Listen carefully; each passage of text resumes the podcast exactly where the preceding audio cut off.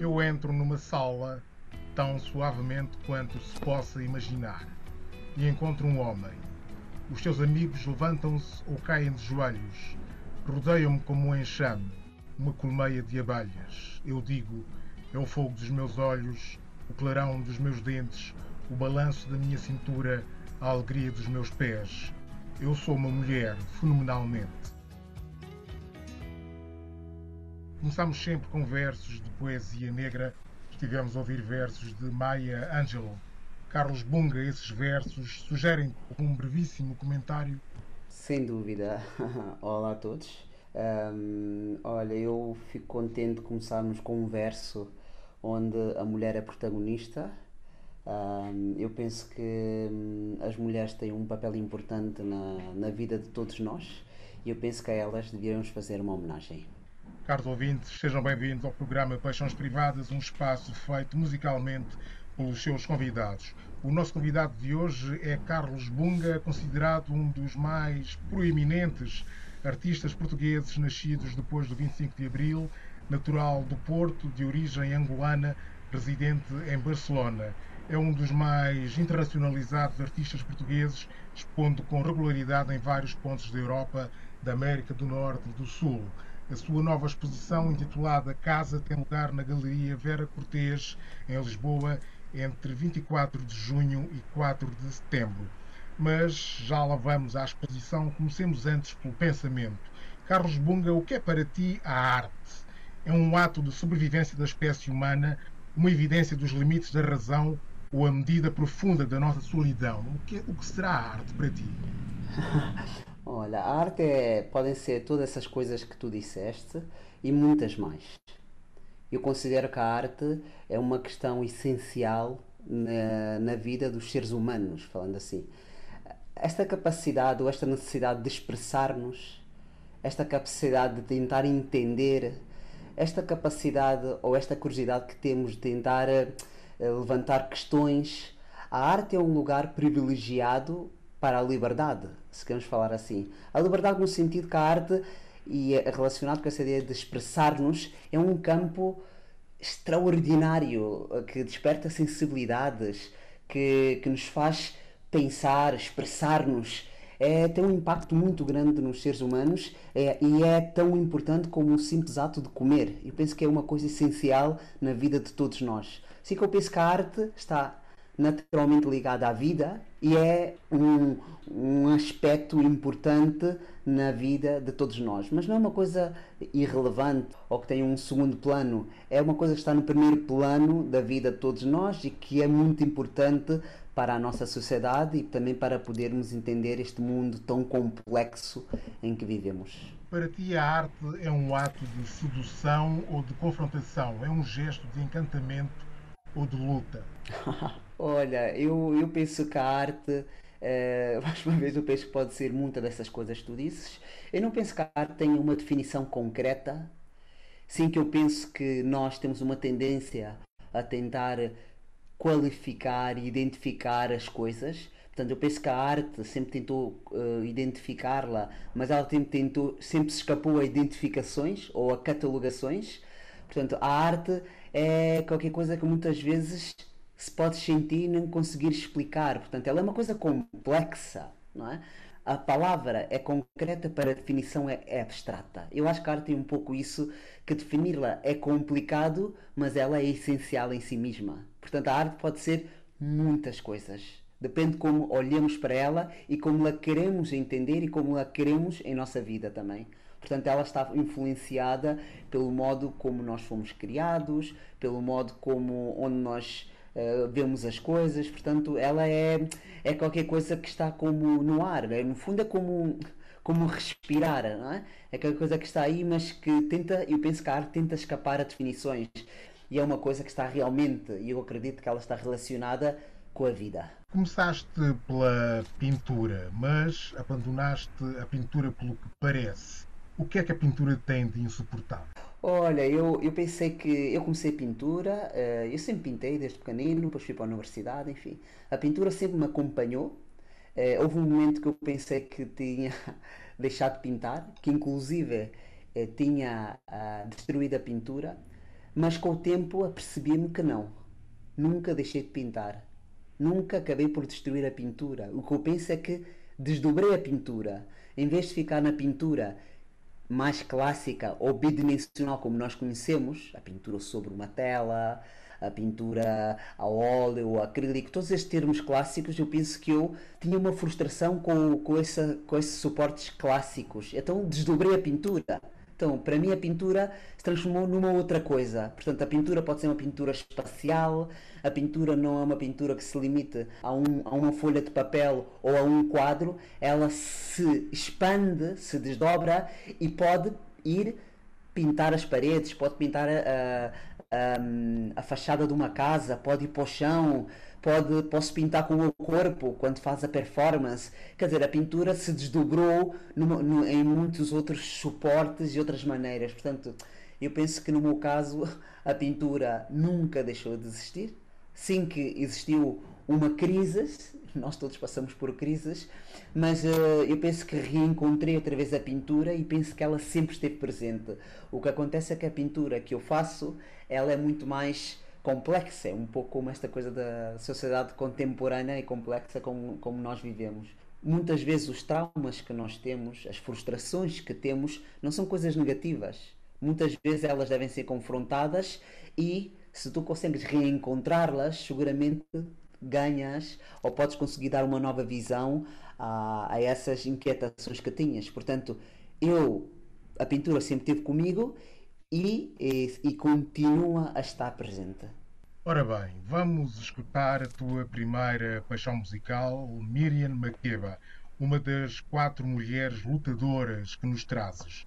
As tuas raízes africanas espalham-se pelo fundo das vozes dessas mulheres pelos muitos solos de exílio pisados pela Miriam Makeba? Sem dúvida, olha, eu penso que, hum, por exemplo, agora fazer só uma parte, mas eu quando falo da minha primeira casa, eu sempre digo que a minha primeira casa foi uma mulher. E eu penso que a primeira casa de todos nós foi uma mulher.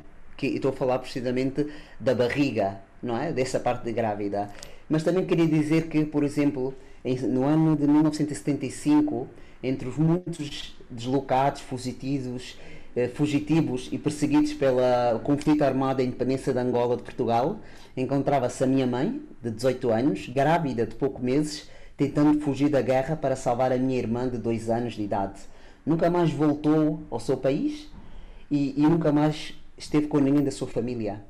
A dramática e violenta situação vivida no espaço exterior contrastava com o espaço protegido da barriga. Eu, eu penso que as mulheres realmente têm um papel importante. Eh, eu, fiz, eu selecionei um grupo de, de mulheres africanas de, de, música que eu acho que são super importantes. Portanto, a Miriam Makeba é, é um símbolo da luta contra o apartheid. Uh, eu realmente penso que um, essa luta é algo que, que continua. Uh, ela não desapareceu. A causa do apartheid a questão do racismo, xenofobia, é algo que continua na nossa sociedade. Portanto, essa luta e essa uh, herança da, da Miriam Makeba continua presente e deveria estar presente dentro de nós todos e sermos conscientes do que ela representou e do que ela lutou. E a sua música, que é uma música realmente africana, eh, com misturas e que realmente tem de alguma maneira esse espírito revolucionário, lutador e ativista contra a pobreza e, os, e o racismo. Mamãe,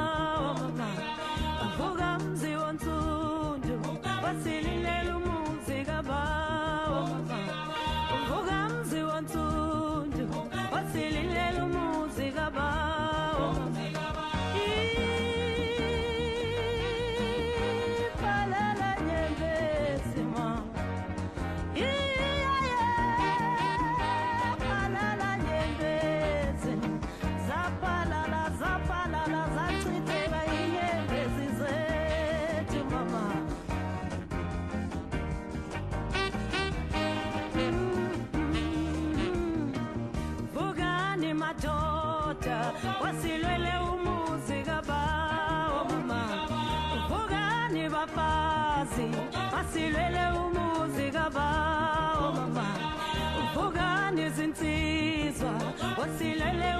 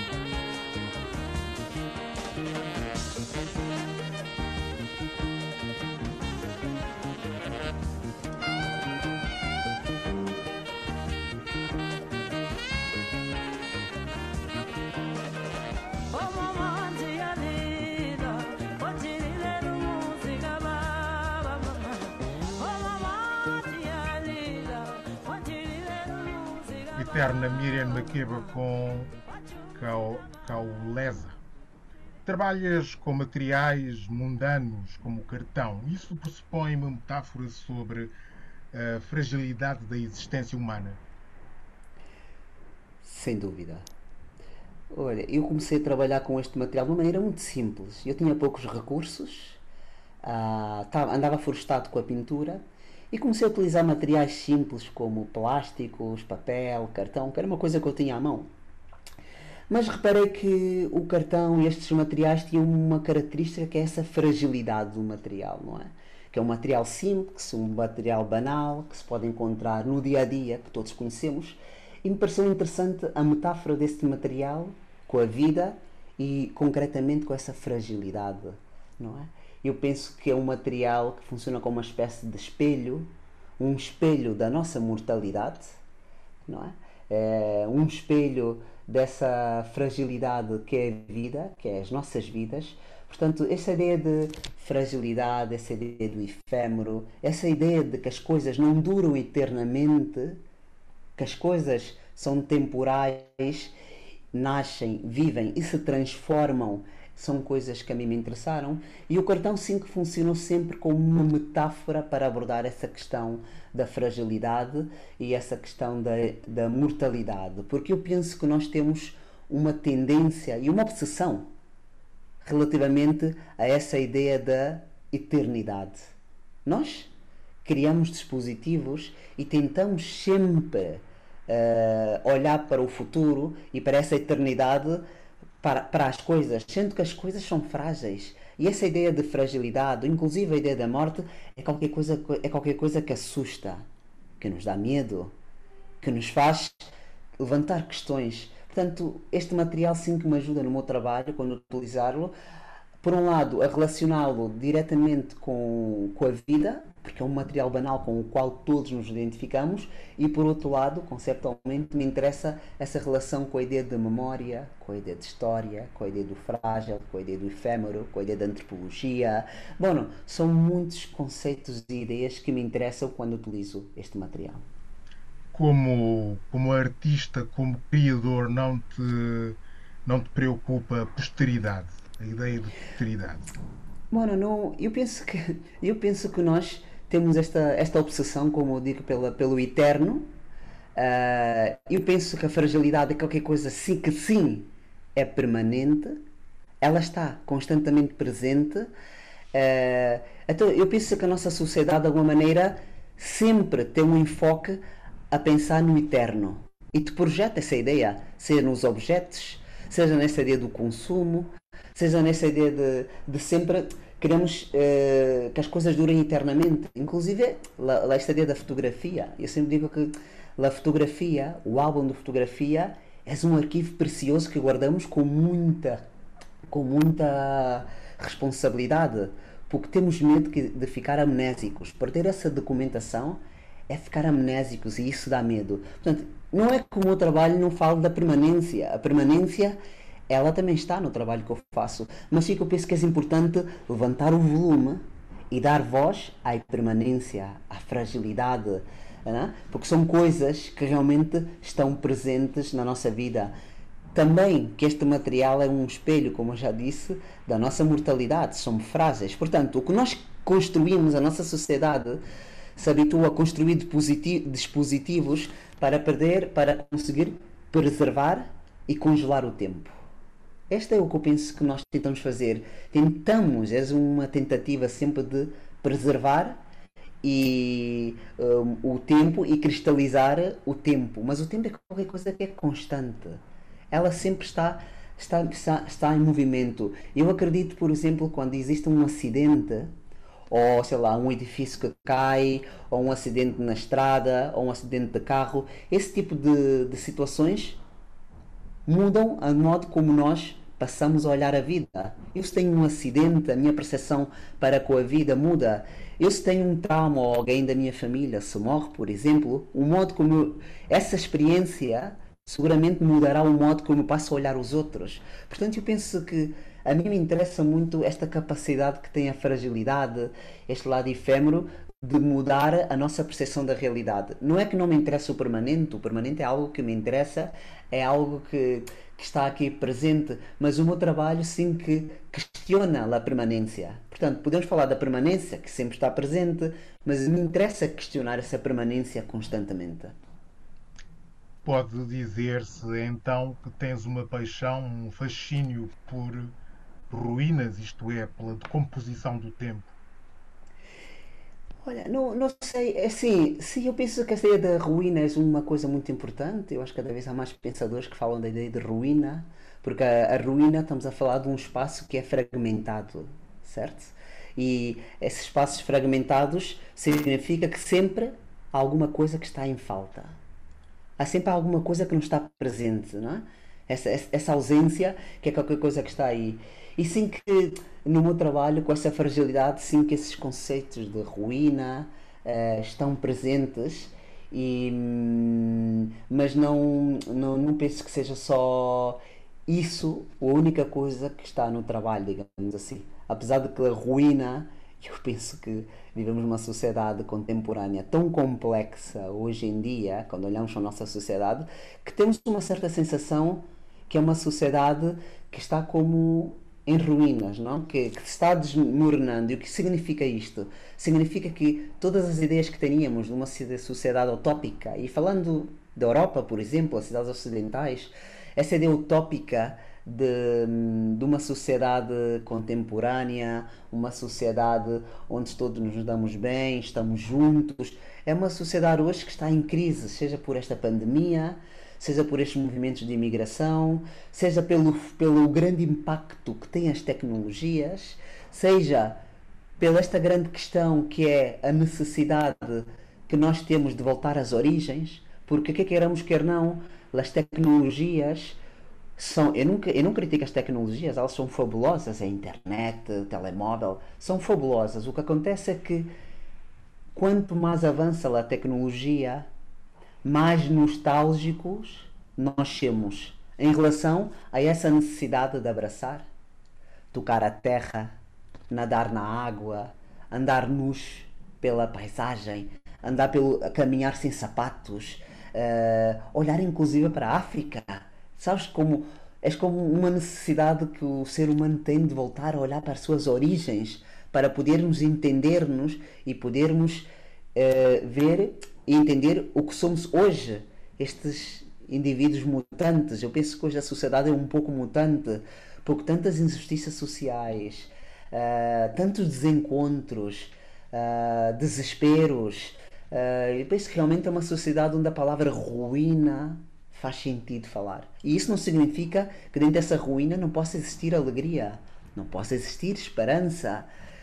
O ser humano é por natureza o ser humano tem por, natureza, por natureza essa capacidade de resistência, essa capacidade de sonhar dentro das mais adversas situações. Portanto, há países, há culturas que apesar das situações dramáticas que vivem, há sempre um sorriso na cara das pessoas. Há sempre um momento de poder dançar.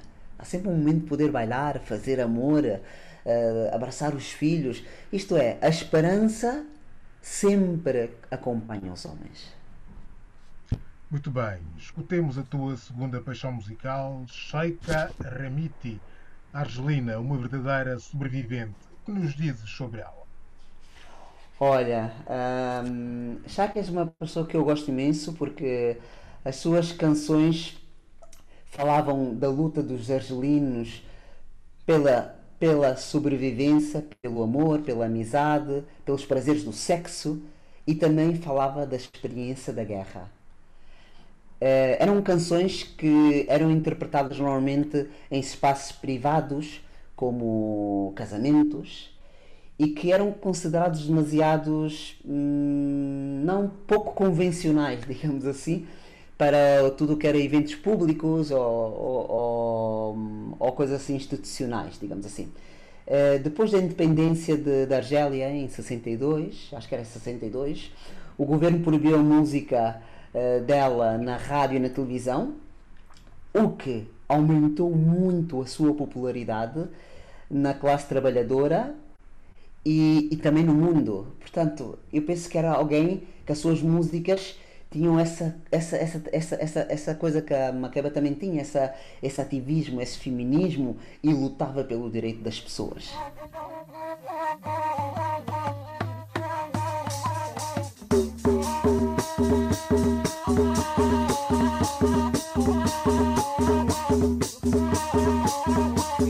هاي وش تجيب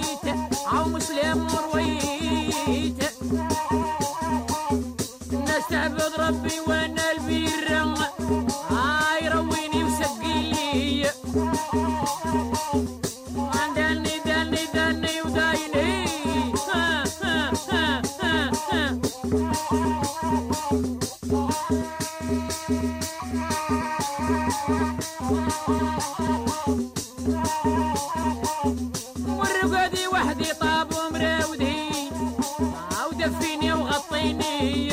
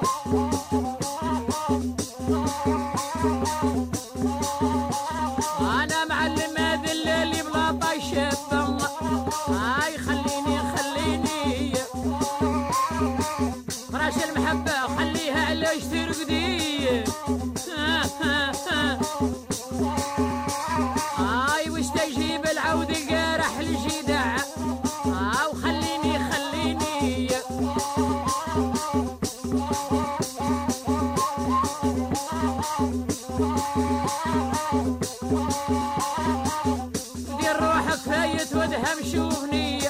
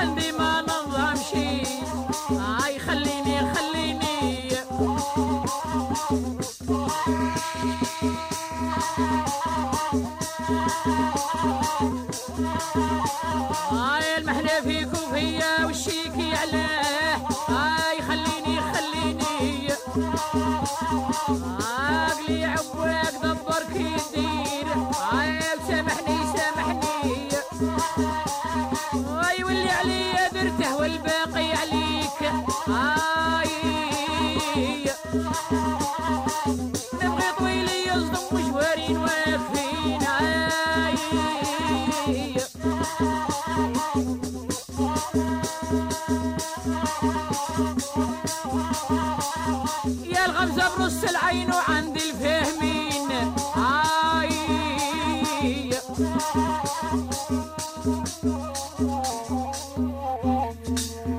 Sheikha Ramiti com Kalini Kalini. Estamos a conversar com o artista Carlos Bunga, de origem angolana. Fizeste uma viagem pelo deserto em Oklahoma. Fala-nos um pouco disso. O deserto esmaga com a grandeza do vazio. Sim, olha, eu sou artista plástico e, e nesta área muitas vezes fazemos residências artísticas. Uma residência artística é, são lugares que te convidam ou que tu podes, bueno, preencher os papéis para poderes ir a esses lugares, portanto, que estão por todos os países, que tu podes ir passar uma temporada para desenvolveres um projeto. No fundo, eh, te dão condições para desenvolveres hum, o trabalho que estás ou a investigação que estás a fazer. No fundo, é como um investigador, não é? Portanto, eu eh, me interessou muito ir para Arizona. Ah, tive eh, três meses ah, em Tucson, que é ali no, estado, no sul dos Estados Unidos, e viajei de carro por toda a Arizona.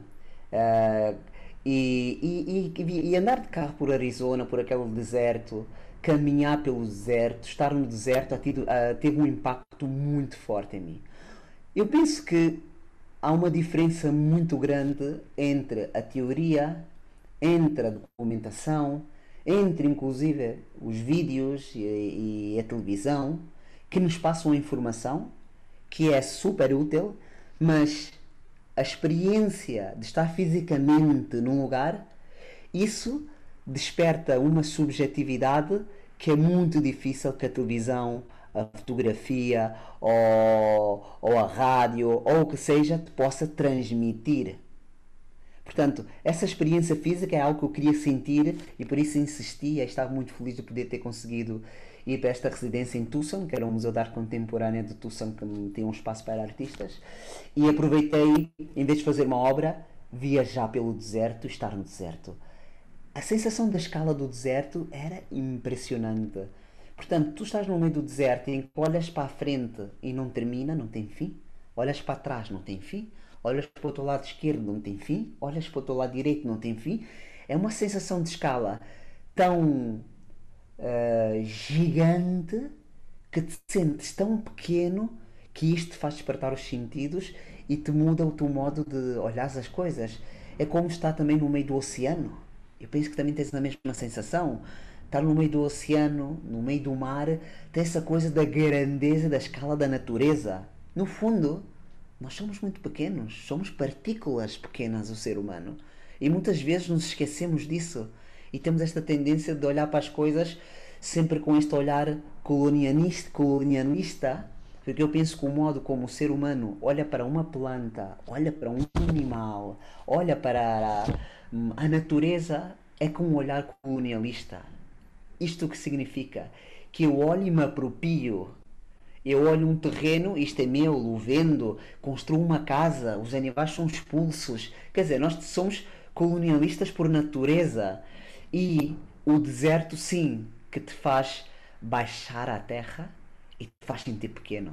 Essa, essa sensação colonialista é quase como desaparece, então te sentes um pouco eh, navegando eh, perdido no espaço, digamos assim. É quase como não houvesse gravidade. Bom, há gravidade porque tu caminhas no deserto e andas com o carro, mas a escala é tão grande, é tão grande que realmente muda a percepção como tu olhas as coisas. E isso teve um impacto imenso em mim. Não só a questão da paisagem na horizontal, a questão também do céu. Ver as estrelas, as estrelas daquela maneira, como não havia a luz natural, as estrelas brilhavam mais que nunca. Olhar o deserto também é ir uma espécie de ground zero, isto é, é uma paisagem onde não há casas. As casas já praticamente não existiam. Estás tu eh, conectado com, com o deserto, com a paisagem, não há arquiteturas, não há pessoas.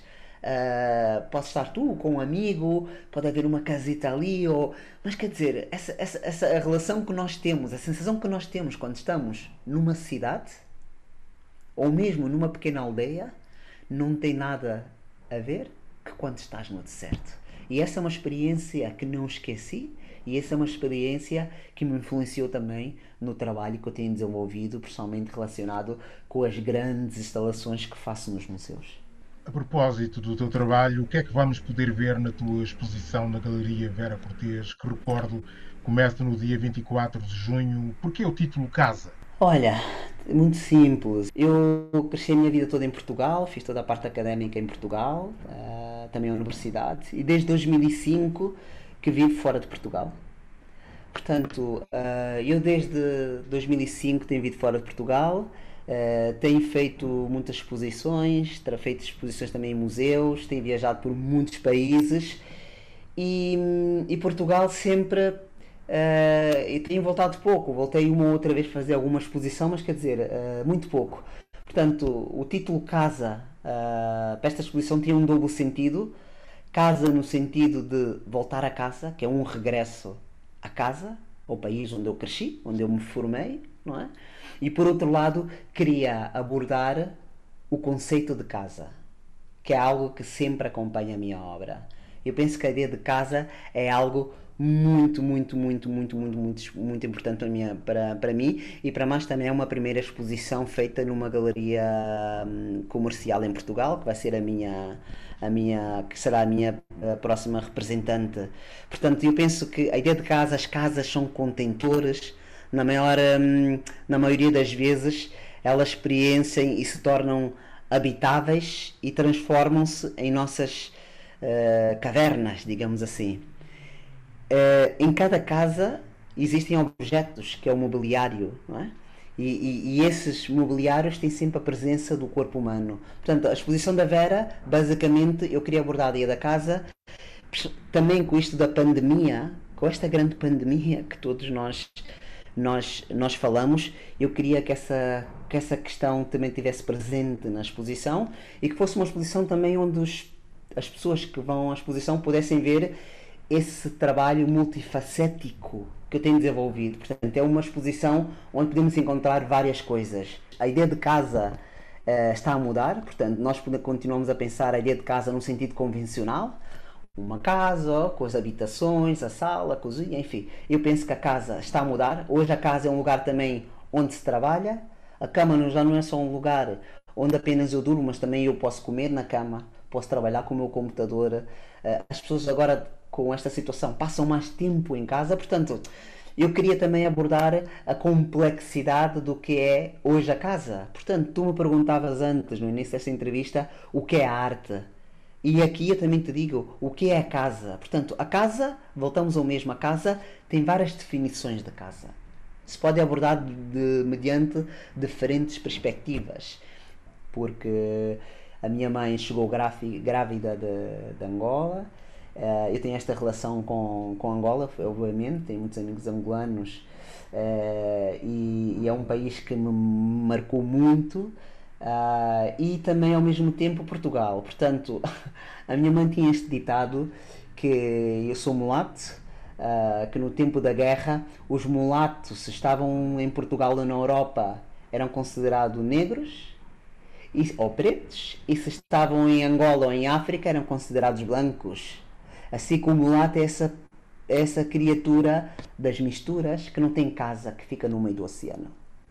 Portanto, eu acho que tanto a minha vida como o meu pensamento, com a minha maneira de trabalho, sempre esteve, tem esta coisa do meio abstrata, meio híbrida, esta coisa de escapar às definições e esta exposição que é falar de casa, não é só falar da casa de uma maneira convencional, é mostrar as, a complexidade de, de como se transformou a ideia de casa hoje em dia. Ok, ficamos agora com a tua terceira paixão musical, Maloma, da Mauritânia, cantora e ativista, digna de ser mais conhecida em Portugal. Como é que a descobriste? Olha, hum, eu descobri através de amigos. Ah, isto de viajar pelo mundo, eh, conheci pessoas de todo o mundo, inclusive da África. Eu me lembro de um amigo meu, eu não sei que país africano era, já não me lembro bem, me, me foi falando assim de músicas e, e de coisas africanas, porque eu também como angolano e tudo mais. E quando falou de, da Maloma me, me fascinou, que eu não conhecia. E, hum, e esta coisa que tinha, não, desta coisa também da, hum, das misturas da, de guitarra elétrica com, com instrumentos ancestrais me interessou bastante. Tu vês que eu sou uma pessoa que me interessa sempre esta coisa da, da mestiçagem, esta coisa do híbrido, esta coisa do, do contemporâneo, se queremos falar assim. Portanto, estamos a falar de uma altura que também tem esta coisa de mostrar a guitarra elétrica com os instrumentos mais ancestrais, mais tradicionais. Então essa fusão entre o tradicional e uma coisa que é muito mais moderna, juntar as duas me parece que traz uma, uma um- cria um universo fabuloso, diferente e que tem que tem muita muita força. Não parece casual que o modo como tocava, a sua voz, a sua música, ela era considerada, eu acho que era como uma espécie de ah, uma cantante do uma, uma cantante do povo, não? E, e eu penso que ela era também muito seguida por muitas pessoas em Mauritânia e, e como não, era alguém que criticava muito as políticas dos governos. Portanto, eu penso que esta minha relação com, com as mulheres, esta minha admiração por todas estas mulheres ativistas, feministas africanas que lutaram contra, que lutam, que lutaram e continuam a lutar contra essa parte super tradicionais, esses costumes, a pobreza, o racismo. Eu considero que são mulheres que abrem caminhos, que rompem tabus para mudar a história criticando, eu penso de uma maneira positiva a sociedade em que vivemos. Eu penso que a crítica não é uma coisa negativa. Eu acho que a crítica é uma necessidade que temos para poder mudar a sociedade.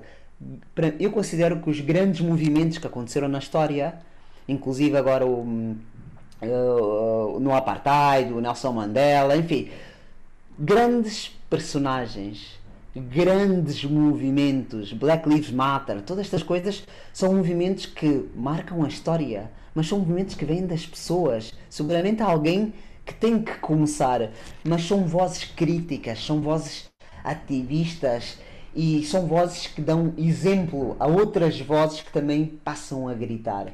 Portanto, eu penso que, que é importante falar disto e por isso também a Maloba é esta outra das mulheres assim africanas que, que, eu, que eu muito admiro.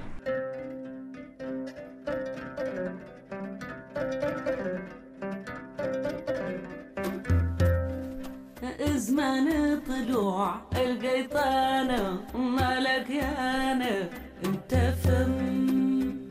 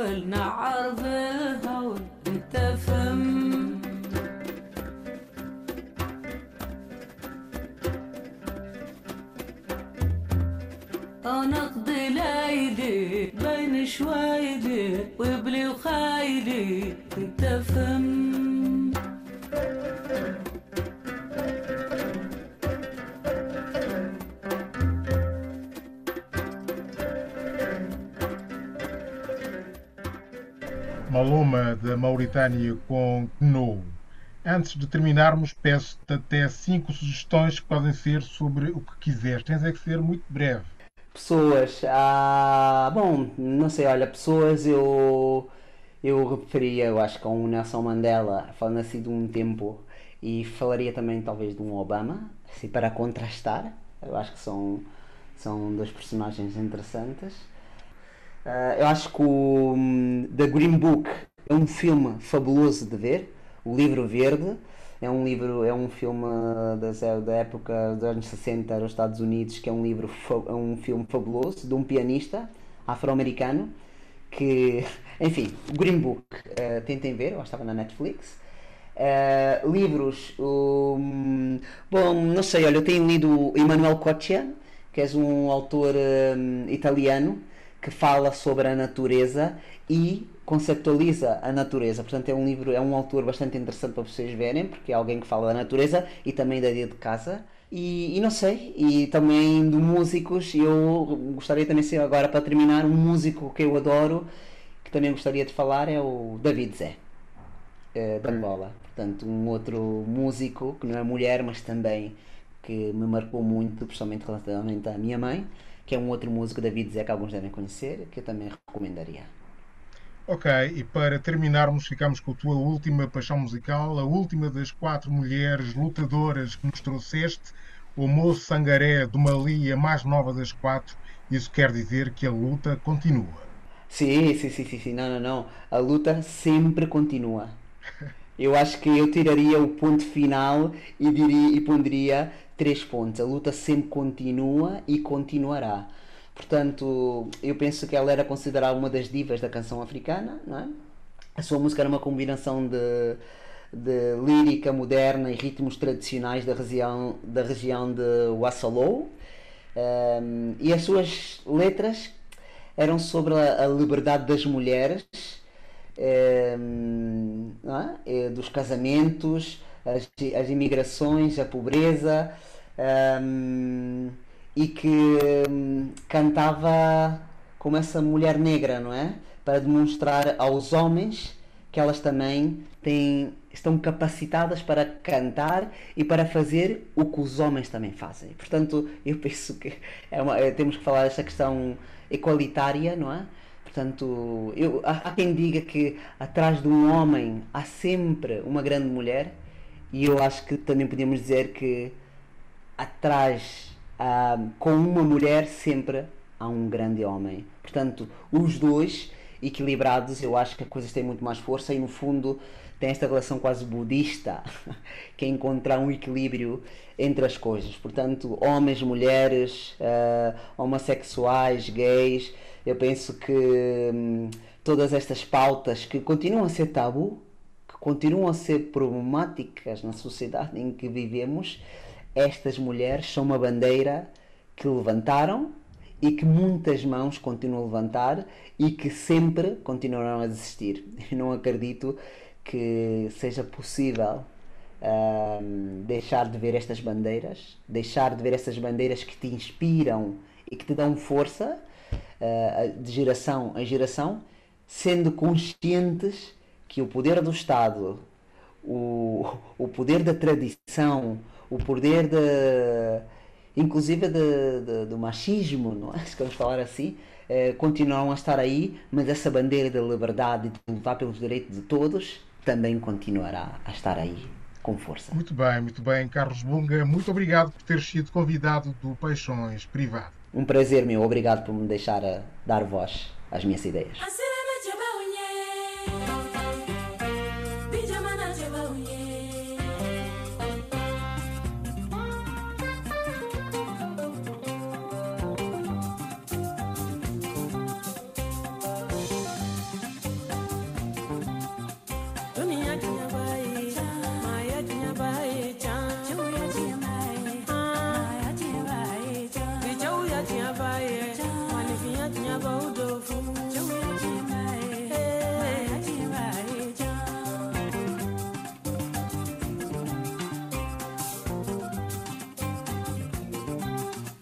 Cɛw bɛ furu bani na, cɛw bɛ lolo furu bani na.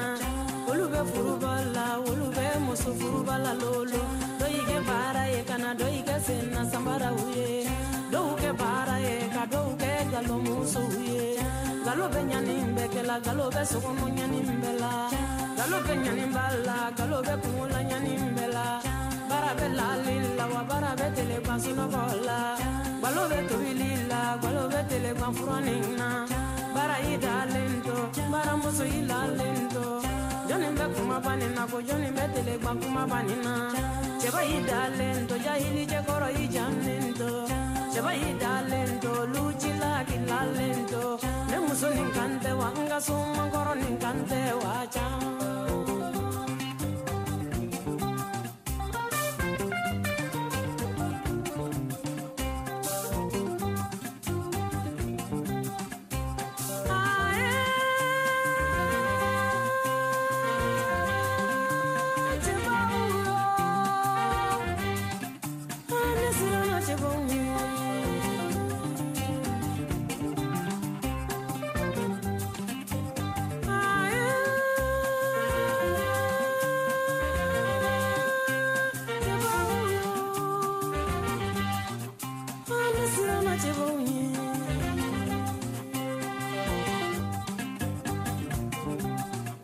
para ida lento, para muso ida lento.